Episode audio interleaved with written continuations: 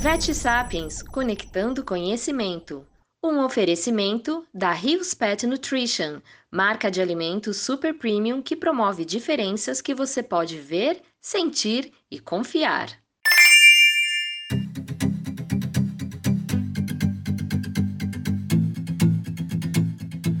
Olá pessoal, aqui quem fala é o Dr. Fabrício Lorenzini. Eu sou professor na Universidade em Morumbi, no curso de Medicina Veterinária. Eu ministro aulas de fisiologia, de semiologia e de clínica médica de pequenos animais e também faço atendimentos particulares em consultório na clínica NAIA de especialidades veterinárias, atendendo especificamente é, endocrinologia, né, ou casos de pacientes endocrinopatas em cães e gatos.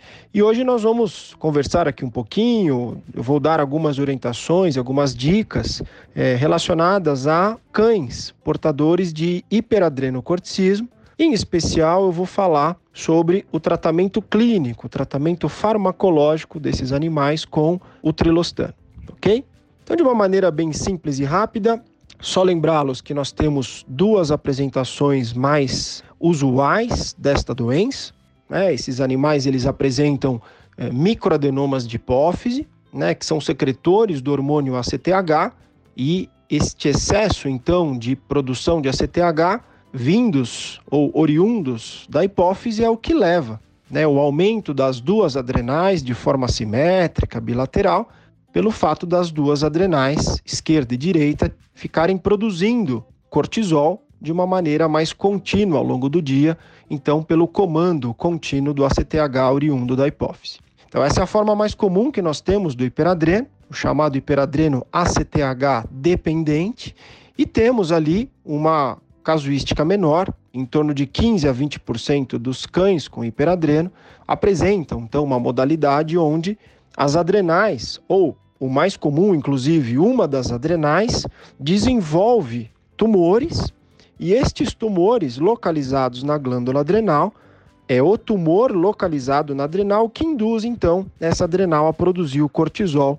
de uma maneira mais contínua e assim nós classificamos então essa modalidade de hiperadrenocorticismo ACTH independente, não é? Então eu vou falar um pouquinho sobre essa terapia farmacológica né? E aqui ficam as dicas.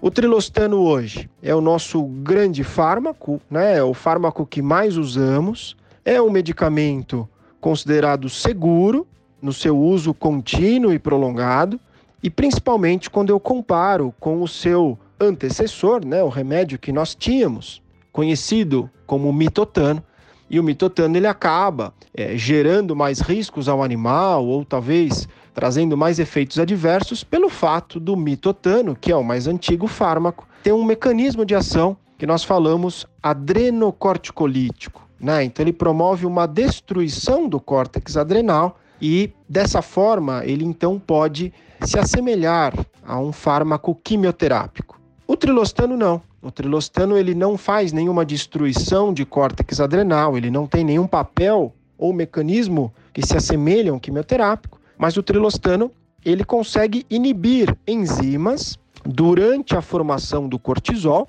né, que está ocorrendo no córtex das glândulas adrenais, e o trilostano então objetiva apenas inibir enzimas ali pontuais de forma competitiva para que a partir destas inibições a quantidade de cortisol que será produzido após a sua ação será muito menor né, do que o momento que o animal não fazia uso de trilostan. Então, é um fármaco hoje muito mais seguro e com menos efeitos adversos comparado ao mitotan.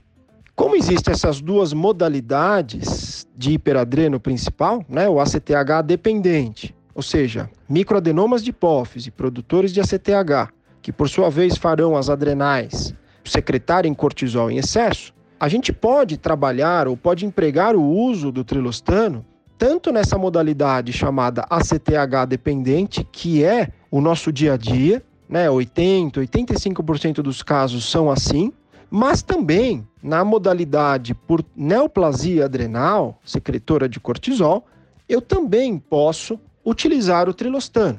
É claro que na modalidade por tumor adrenal, e aí precisa deixar muito claro isso, sempre que possível, as neoplasias de glândula adrenal devem ser removidas cirurgicamente. Então, a primeira opção de tratamento para essa modalidade, tumor adrenal, secretor de cortisol, cirurgia, cirurgia chamada adrenalectomia. Mas, se porventura o meu paciente não tem condições anestésicas, ele não tem condições de sofrer esta cirurgia, vou chamar de um plano B, né? Ou uma segunda opção de terapia seria sim empregar também o uso do trilostano, pelo menos para que eu consiga inibir a produção do cortisol e assim eu dê qualidade de vida e eu melhore os sintomas que o paciente apresenta pelo excesso de cortisol. Sintomas muito conhecidos por nós, né? Poliúria, polidipsia, polifagia, aquele ganho de peso e aqueles abdômenes extremamente pendulares. Esses pacientes, então, né, que serão tratados com trilostano e pelo fato do trilostano ser um remédio que deve ser usado continuamente, porque se eu suspender o trilostano, eu tenho ali o adenoma de hipófise, né, que é a casuística mais comum, estimulando constantemente a produção de cortisol pelas adrenais. Então, é um tratamento que visa o monitoramento e, e, o uso da medicação por toda a vida do paciente a partir do diagnóstico de hiperadreno.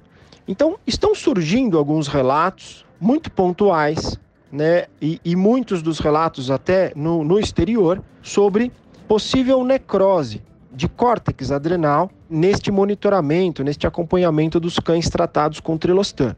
A meu ver, né, e aqui a minha opinião, eu acho que não é um mecanismo direto do trilostano.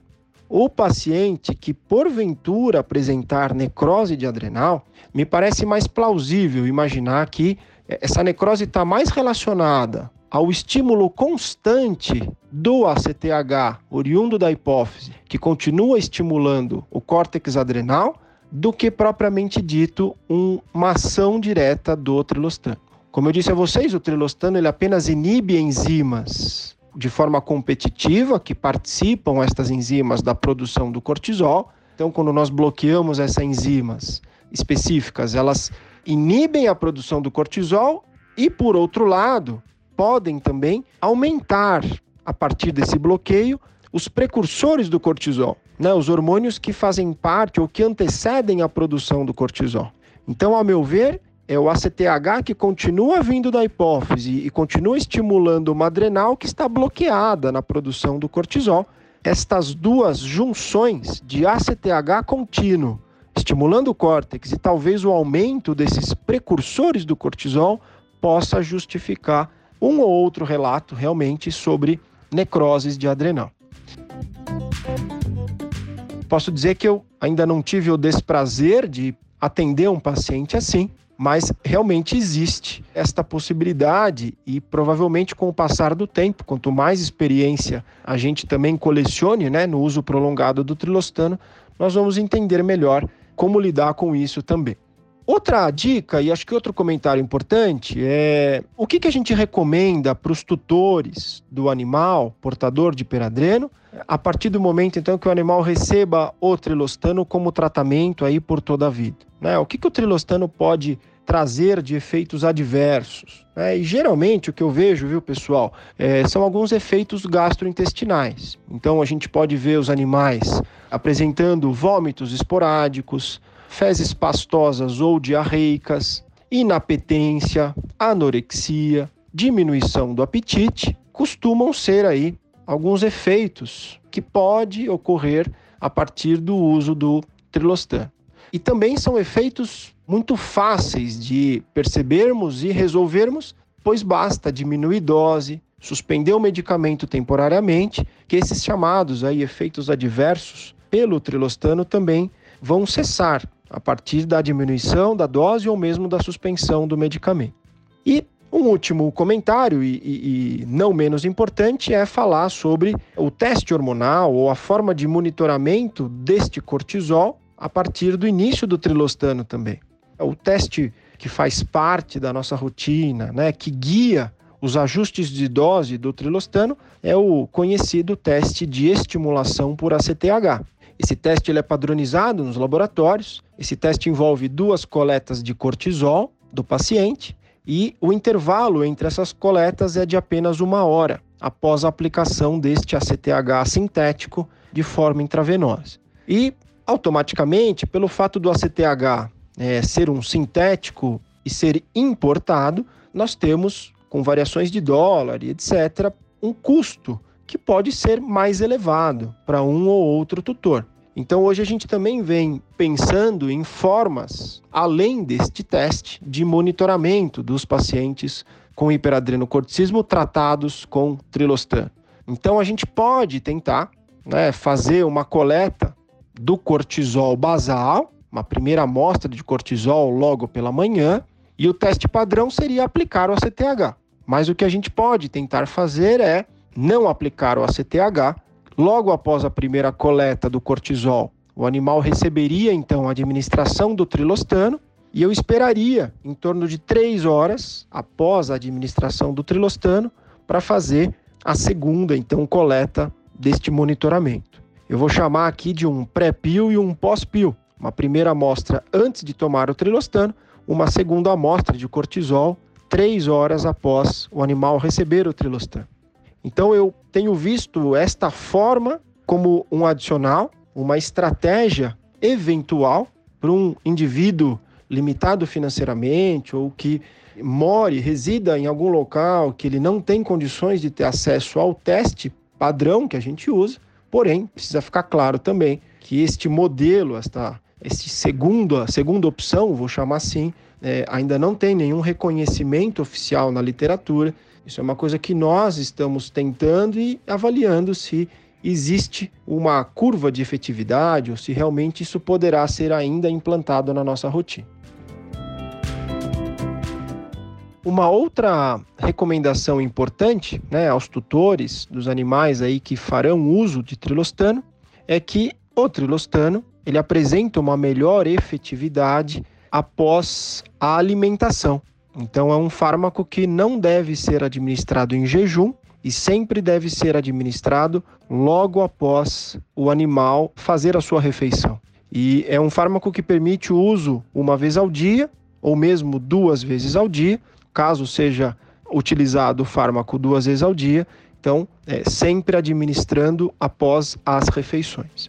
Um outro detalhe importante também, quando esse animal for fazer o teste, caso ele faça o teste de monitoramento clássico, conhecido como teste de estimulação por ACTH, o que se recomenda é que a primeira coleta do teste seja feita em torno de três horas após o animal administrar ou receber o trilostan.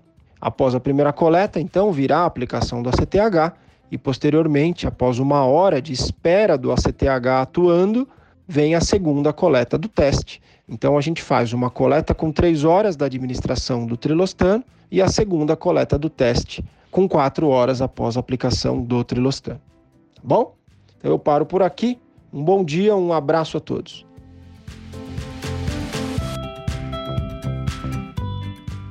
Quer saber mais? Então inscreva-se gratuitamente na nossa plataforma, feita por veterinários para veterinários. O endereço está na descrição deste episódio.